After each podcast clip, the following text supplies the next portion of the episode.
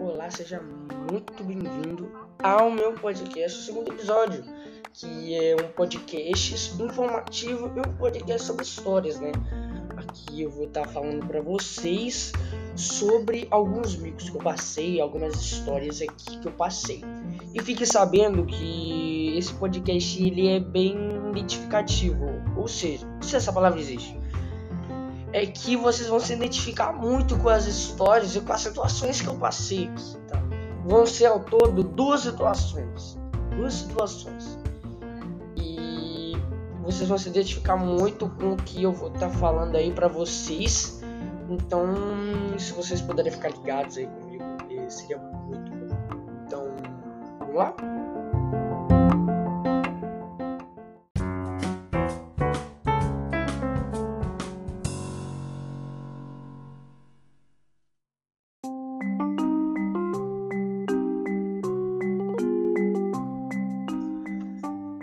Você, meu telespectador, vai saber um pouquinho sobre uma história minha, a primeira história muito vergonhosa que aconteceu quando eu tava chegando da escola.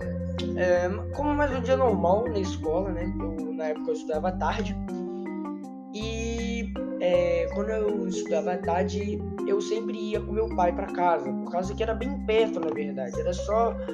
A gente ia andando mesmo, ele ia de carro ali de Uber até minha escola e a gente ia andando para ir conversando, né?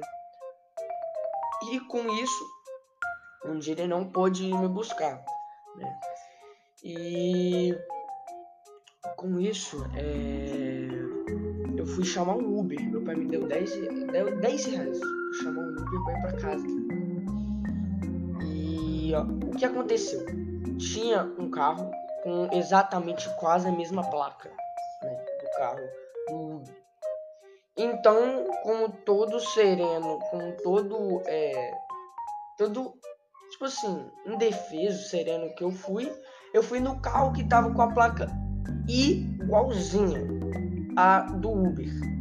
Então, é, eu entrei no carro sem mais nem menos, por causa que eu achei que era certeza que era o carro Uber, né? Que ele tinha parado bem na frente da minha escola. Na hora, tipo assim, efeito cômico. E aí eu entrei no carro e eu falei, eu simplesmente falei pro cara para ir para um certo lugar. Sem mais nem menos, chegando falando, né? Falta de respeito da minha parte.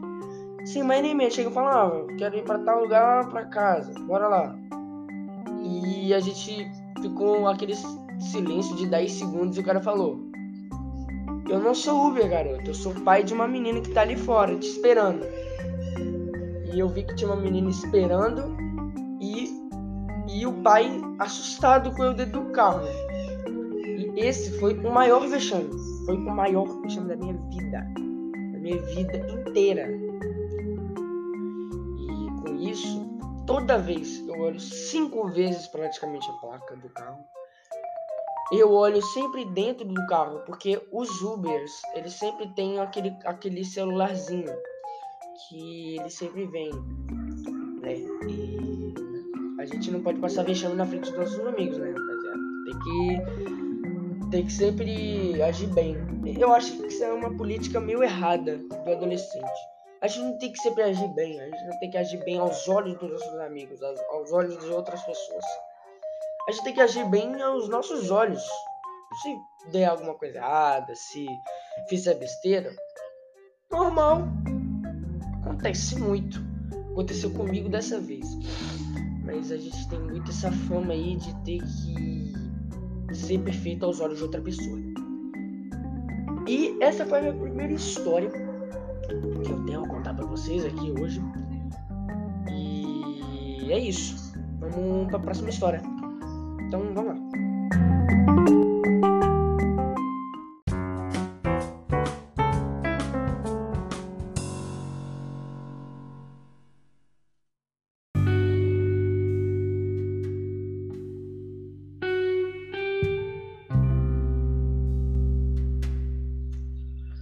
Olá, você aqui que está ligado de novo aqui nessa pausa que a gente deu aí entre uma história e outra.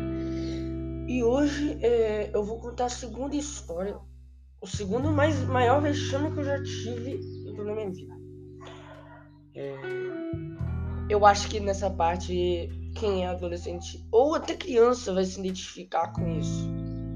Quando a sua mãe ela, ela lembra de quando ela vai é, comprar é, alguma coisa na fila do caixa no supermercado. Quando ela lembra que ela vai comprar alguma coisa na fila do caixa, esqueceu.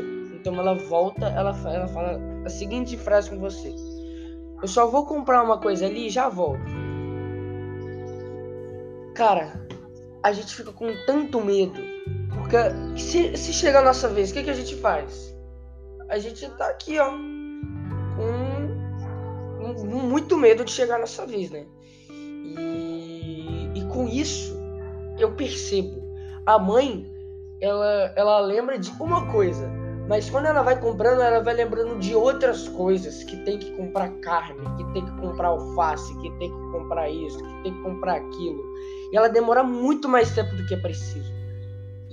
A gente fica naquela aflição, né, que do que vai acontecer. E nisso a minha mãe, o meu pai, né, na verdade, ele foi comprar um, alguma coisa que eu não me recordo agora. É porque já faz um tempinho. E é, chegou a minha vez. E eu não sabia nada do que fazer e tinha um monte de gente apressadíssima para ir para casa. E o que? Meu pai não chegava, não chegava. E eu ali, parado, só esperando, só, só, só com a cara de. Com a cara de quem não sabe o que, que tá fazendo na frente da, da mulher do caixa. E, cara, foi muito amedrontador. Por causa que tinha um monte de gente fazendo pressão, pressão, pressão, pressão, pressão. E eu lá congelado, congelado, congelado, e meu pai chegou. E eu acho que esse foi o maior medo que eu já tive. O maior vexame, né? Tinha um monte de gente me vendo, sincero tava travando todo mundo. Era a maior fila do, do, do caixa que tinha no supermercado naquele momento. E eu fiquei muito afeito com isso, né? E na verdade foi isso só que aconteceu. Essa foi a história. E muito obrigado por ter assistido meu podcast, tá? Eu agradeço muito a você. E é, espero que você tenha um ótimo dia, beleza? Então, tchau, tchau. Até mais.